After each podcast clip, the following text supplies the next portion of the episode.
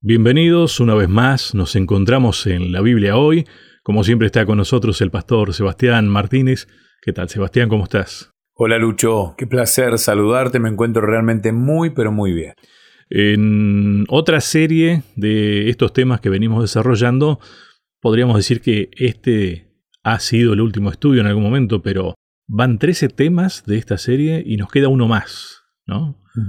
Y cuántas cosas que hemos aprendido, o reaprendido, o reafirmado. Y en el sentido de aprender, de pensarlo en entender de la manera correcta también, ¿no? Porque un poco creo que ese ha sido el objetivo general de esta serie, el que podamos comprender de manera correcta cosas que tal vez con fe genuina en muchos casos se confunden. Y hoy llegamos a un punto como que casi decir, este, a ver, todo esto que hemos estado estudiando confluye en esto, en el tema de hoy. Y hay un montón de temas que tal vez no teníamos tan claros y en estos meses que sí. claro. Y en estos meses hemos podido clarificar. Y eso realmente es muy bueno. Muy muy bueno y muy útil. Además estamos hablando de un tema súper necesario. Súper necesario es imposible no hacer ninguna mención al momento de la historia que estamos viendo, que es el final de la Copa del Mundo de Fútbol, que se desarrolló hace un par de semanas. Y cuando uno escucha, donde salió Argentina campeona del mundo, y cuando uno escucha los cánticos de la hinchada, una canción que hicieron muy famosa, habla de este tema, ¿no? Habla precisamente del estado de los muertos, habla exclusivamente en un párrafo, en una línea, de esta idea no bíblica, pero sí aceptada por el mundo. Cuando uno escucha a los protagonistas del fútbol, ¿no? a los jugadores, técnicos, a todos los que forman de alguna manera parte, también están con una idea que es completamente antibíblica. Y esto me deja a las claras la necesidad que tenemos de explicar, de, de traer luz a este tema que no tiene que ver con una denominación, no tiene que ver con si somos católicos, adventistas, bautistas, metodistas, tiene que ver con la Biblia. Por eso realmente la Biblia hoy no es solamente el nombre del programa, sino la intención que tenemos de ir a la Biblia para poder traer claridad acerca de este tema que, insisto, lo estoy escuchando, o sea, tal vez lo escuchaba siempre el tema, digo la, la idea teológica, no le prestaba atención y me di cuenta ahora al estudiar estos tres meses que realmente es fundamental conocer los argumentos del qué creo y por qué lo creo. Es que en realidad ese es el criterio que hemos estado aplicando siempre en esta serie, ¿no? Eso es lo que estamos tratando de aprender, el saber por qué creo lo que creo. Claro, a partir de ahí, a ver, ¿y en qué creo? Definir claramente en qué creo, o yendo un poco más allá, ¿a quién le creo? Que muchas veces ese ha sido el error en el que hemos caído, ¿no? Porque creo que los grandes problemas de, la humanidad justamente han venido por a quién decidieron creerle, por ejemplo, a Adán y Eva.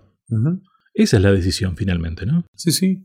Sí, y teniendo elementos para poder tomar la buena decisión, caemos igual en la trampa.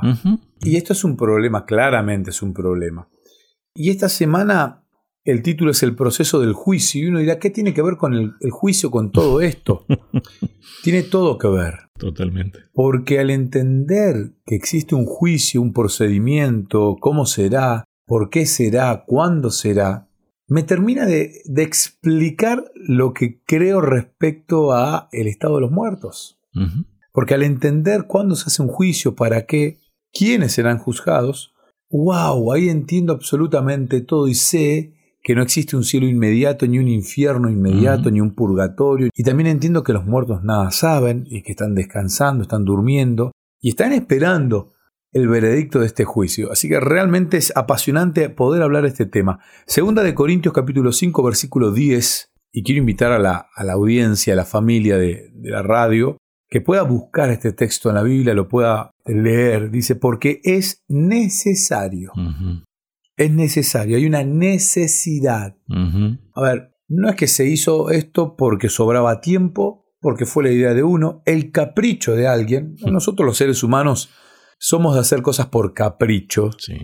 que no son necesarias, no son útiles y hasta gastamos dinero. Y las escondemos detrás de que estoy convencido, son convicciones a veces. Sí, a ver, y vuelvo a remitirme a la historia actual y al diario de esta semana. En Argentina se decretó el día martes, si no me equivoco, feriado nacional para poder acompañar los festejos de la selección argentina que iba a estar en Capital Federal y, y la zona de Gran Buenos Aires.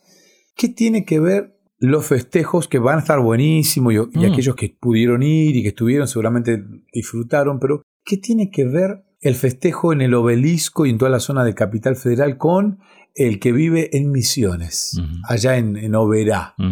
En Apóstoles, en Jardín América, con la gente que está en Resistencia Chaco, con el empresario que tiene un negocio allí en Salta, en La Rioja. Entonces, a veces hay tantas cuestiones dentro de los que toman decisiones que uno se da cuenta y dice, ah, ¿por qué tomó esta decisión? No le encuentro el sentido. Ahora, si me dicen, bueno, mira, si es un feriado en capital federal para que la gente no vaya a trabajar, no colapse el servicio de transporte. Tiene su lógica. No, Tiene su lógica.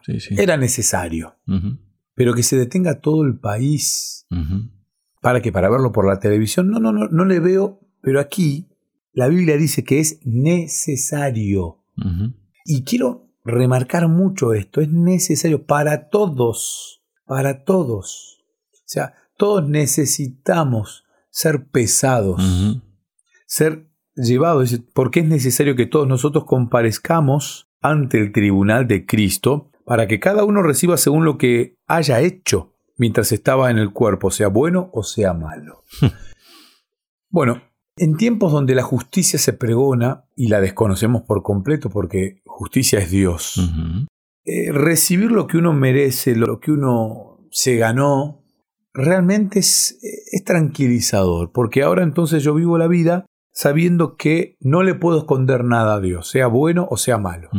No le puedo esconder nada a Dios. Y que va a haber un proceso de juicio y que en ese proceso de juicio va a haber un veredicto, va a haber un resultado que me va a ayudar a poder disfrutar por la eternidad de lo que aquí fui sembrando.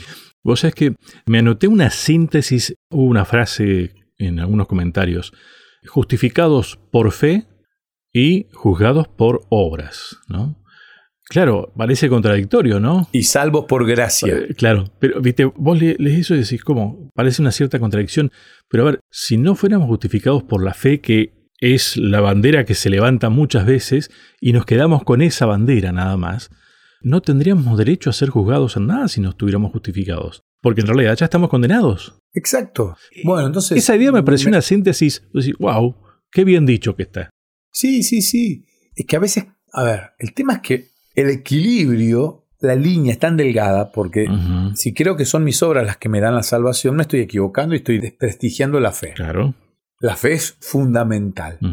Fundamental porque sin ella no tengo acceso a nada. Pero voy a ser juzgado por mis obras, no por mi cantidad de fe. Ah, claro, pero hay un detalle. Tu cantidad de fe, si es que se puede medir, aunque en realidad te dice la Biblia que sea como un granito de mostaza. O sea, con eso alcanza.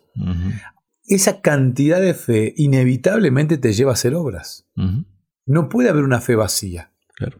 No, no, no pueden. A ver, yo te muestro mi fe a través de mis obras. Léelo a Santiago. Sencillo. Sí, sí, sí, sí. Santiago creo que es uno de los que más clarifica eso. Si uno no lo quiere entender es porque decidió no querer entenderlo, me parece. ¿eh?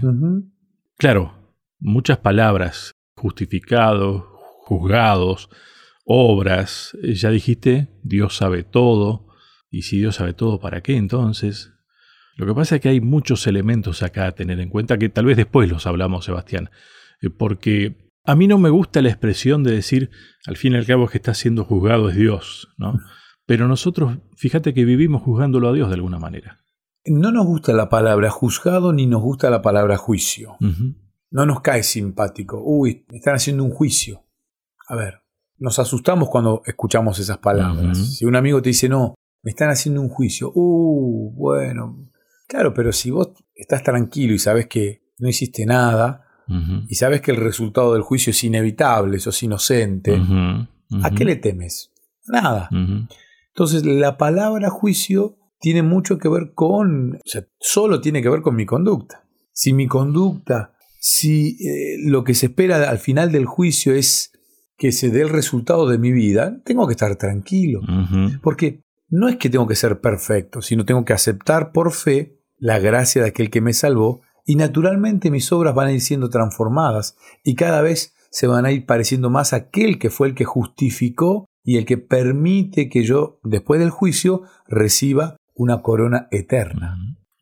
Bien. Tenemos que hacer una primera pausa, Sebastián. Recién empezamos tema. La pausa y ya seguimos.